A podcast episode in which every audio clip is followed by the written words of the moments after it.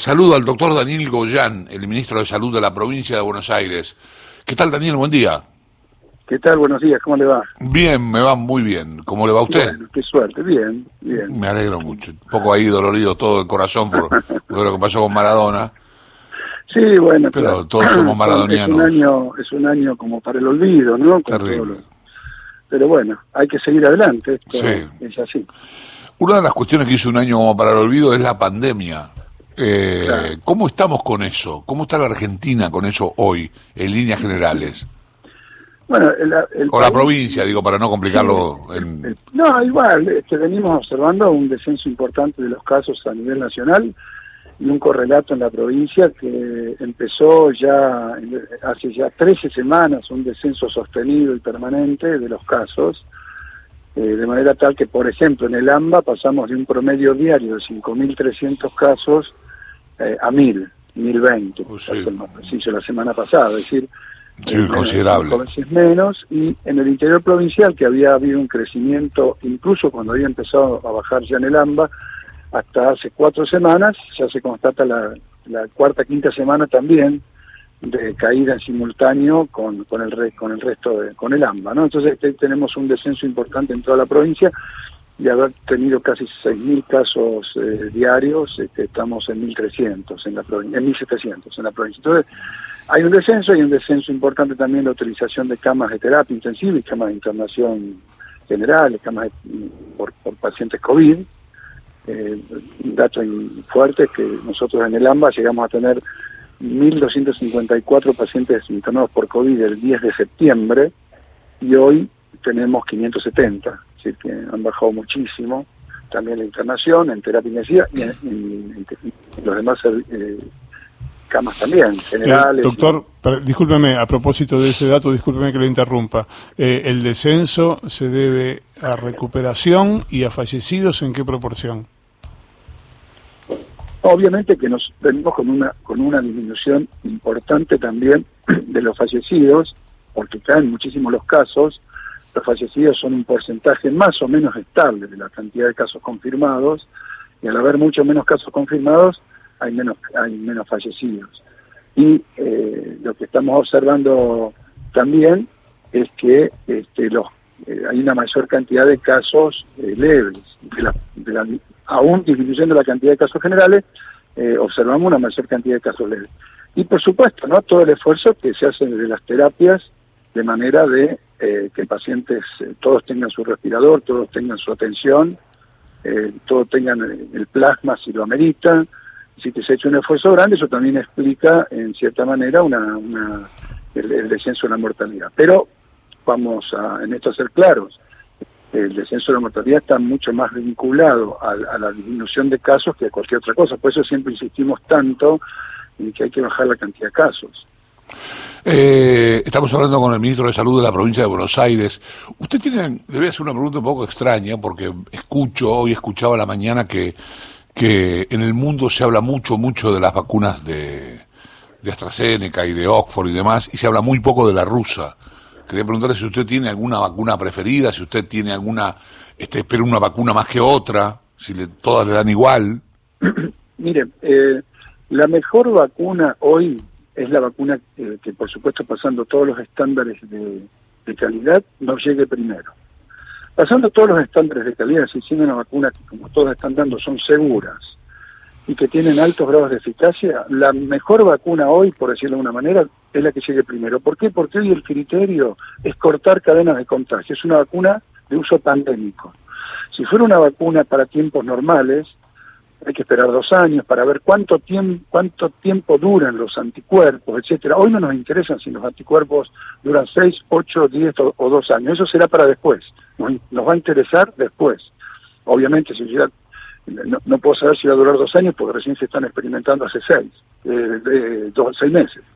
Entonces, la mejor vacuna es la que tengamos antes. Luego, obviamente, habrá una cantidad muy grande de oferta de vacunas y uno irá eligiendo una serie de cuestiones que tienen que ver con logística, gana de frío, tiempo de durabilidad de los anticuerpos, efectos adversos, etcétera, etcétera, etcétera, etcétera. Pero efectos adversos estamos hablando de leve, mm. porque efectos graves no claro. hablando ninguna, ninguna vacuna. No hay, no hay este, digamos, este, no, no es una sola dosis, no va a haber que darse dos.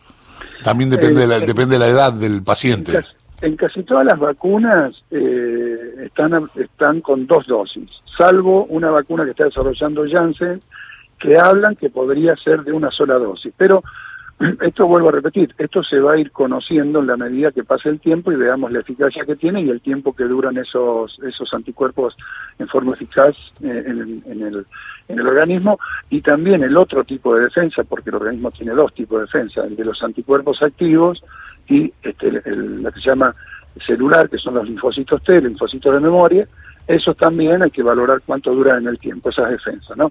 Porque uno puede tener eh, una, no tiene anticuerpos activos, una vacuna, pero sí le deja lo que se llama inmunidad celular, y el organismo reacciona mucho más rápido, con lo cual el virus no llega a la etapa pulmonar, que es cuando realmente la situación se pone se puede agravar. ¿Eh? El virus lo detiene los primeros tres días porque reacciona más rápido, si tiene inmunológica, cuando está en la fase de nariz o de garganta. Entonces, todo esto hay que evaluarlo después. Uno tiene que ver, bueno, qué tiene uno, qué tiene otra. Hoy la más, la mejor vacuna sería la que nos llegue primero porque son todas buenas. Ministro, buen día. Lucía Isikov lo saluda. ¿Cómo le va? Bien, eh, bueno, el Comité Interministerial de la Nación que está haciendo este relevamiento en todo el país, a ver cómo está la situación, sobre todo los vacunatorios, cómo estamos preparados a nivel infraestructura para, para el desembarco de la vacuna o de las vacunas. Em, ya arrancó, ya está en marcha y en ese sentido le quería preguntar cómo están viendo la preparación eh, a nivel infraestructura, logística en la provincia de Buenos Aires. ¿Cómo está la provincia? Para recibir y distribuir la vacuna? Bien, nosotros hace un mes y medio empezamos a, desarrollar, el, este, a diseñar a programar y a poner en práctica los pasos iniciales de una campaña de vacunación que nos permita vacunar entre 2 millones, 2 millones y medio de personas por mes con vacuna COVID y en paralelo mantener la vacunación del Programa Nacional de Inmunizaciones, que, que al que además hay que sumarle obviamente este, que va a ser muy importante este año, en abril, para esa fecha aproximadamente, el antigripal. Con lo cual, el esfuerzo de vacunar eh, con la vacuna COVID implica el 130% de las vacunas que se dan todos los años en el programa normal de vacunación, 130%. Es decir, son, es el doble más del 30% más de la cantidad de dosis que damos habitualmente. Un esfuerzo muy grande. En la provincia estamos preparando un dispositivo, obviamente que por la dimensión de la provincia es gigante, y que consta no solamente de las estructuras tradicionales con las que se vacuna, sino que vamos a agregar el doble de personal aplicado a la campaña, más una, una cantidad de miles de personas, entre los cuales también se incluyen eh, Fuerzas Armadas, organizaciones sociales, etcétera, que van a ayudar y a colaborar en la organización, en la campaña. Por ejemplo, nosotros vamos a tener 204 hospitales municipales, 77 hospitales provinciales y eh, 300 13 escuelas donde va a haber eh, centros de vacunación. Esos centros de vacunación tienen, eh, sean por ejemplo en las escuelas, no pueden vacunar eh, a la gente toda apelotonada dentro de la escuela. Hay que dejarla fuera, es verano. Entonces, hay que calcular el agua, el gaseo donde pueda la gente protegerse. es una, va a haber una, una, una asignación de turno en forma digital eh, y luego un certificado también en forma digital que lo va a poder portar cada uno en su teléfono celular y también uno físico para quien no tenga la posibilidad de tener un teléfono celular. Bueno, es, un, es, una, es una movilización gigante, eh, nos estamos preparando contra reloj, pero estamos confiados que ni bien nos entreguen eh, las vacunas en, forma masiva, desde ese día la provincia puede vacunar, digo, un promedio de 2 millones, 2 millones y medio de personas por mes, y llegar en dos meses y medio al objetivo de tener vacunados los 6 millones de personas, eh, 5 millones 750 mil para ser más mm, precisos, que constituyen los grupos de riesgo y los trabajadores esenciales. Doctor, respecto de los grupos de riesgo, ¿cómo se va a identificar, a, a catalogar a las personas que padecen enfermedades de riesgo, cardíacas, diabetes y demás, como para ir a vacunarlos, como para identificarlos y vacunarlos? Bien, hay datos que ya los tenemos cargados, en pacientes diabéticos, hipertensos, ya están cargados. eh, en un sistema que ya está, ya vamos a tener disponibles y el resto de la gente va a tener que acompañar cuando venga a vacunarse por alguna comorbilidad con un certificado de su médico, en donde dice este, que tiene diabetes o que tiene hipertensión o que tiene enfermedad pulmonar obstructiva crónica, etcétera. Eh, doctor Daniel Goyan, muchas gracias. ¿eh? No, por favor. Me, que me quedó algo por acá para, perdón, ¿eh? Perdón, estaba despidiendo y me gusta, y no, le pregunté, no sé si lo hizo alguno de mis compañeros, sobre la costa, sobre la costa, sobre el verano, sobre la playa, sobre si, lo tiene, esto lo tiene sin dormir.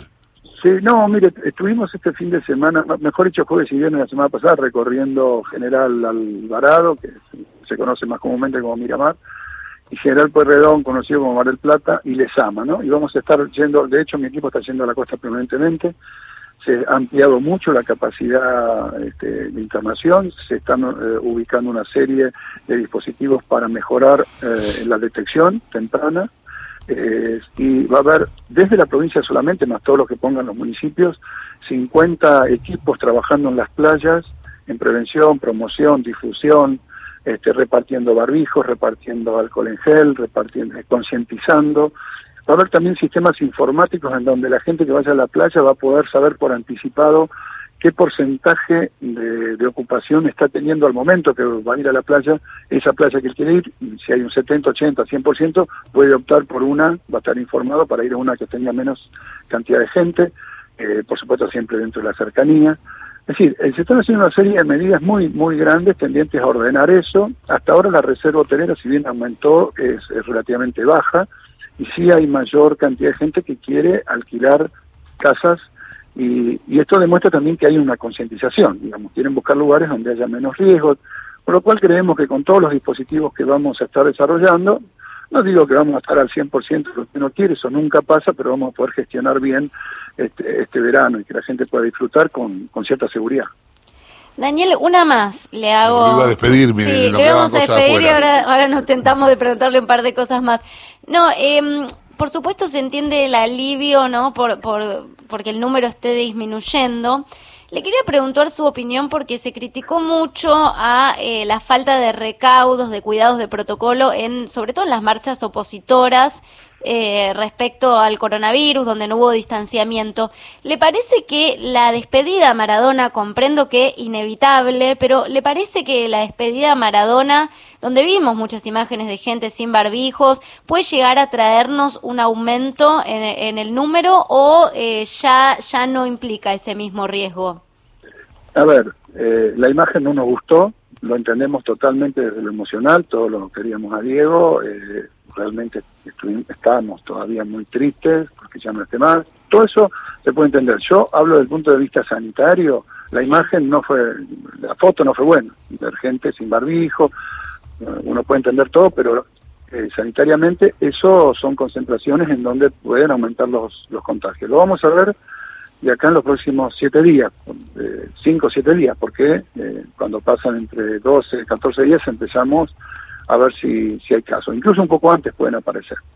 Si, si eso sucede, bueno, habrá sido una macana desde el punto de vista sanitario.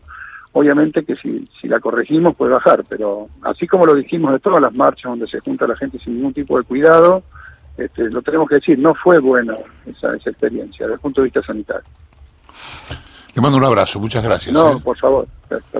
Bien, ahí estaba el ministro de Salud de la provincia, Daniel Goyano.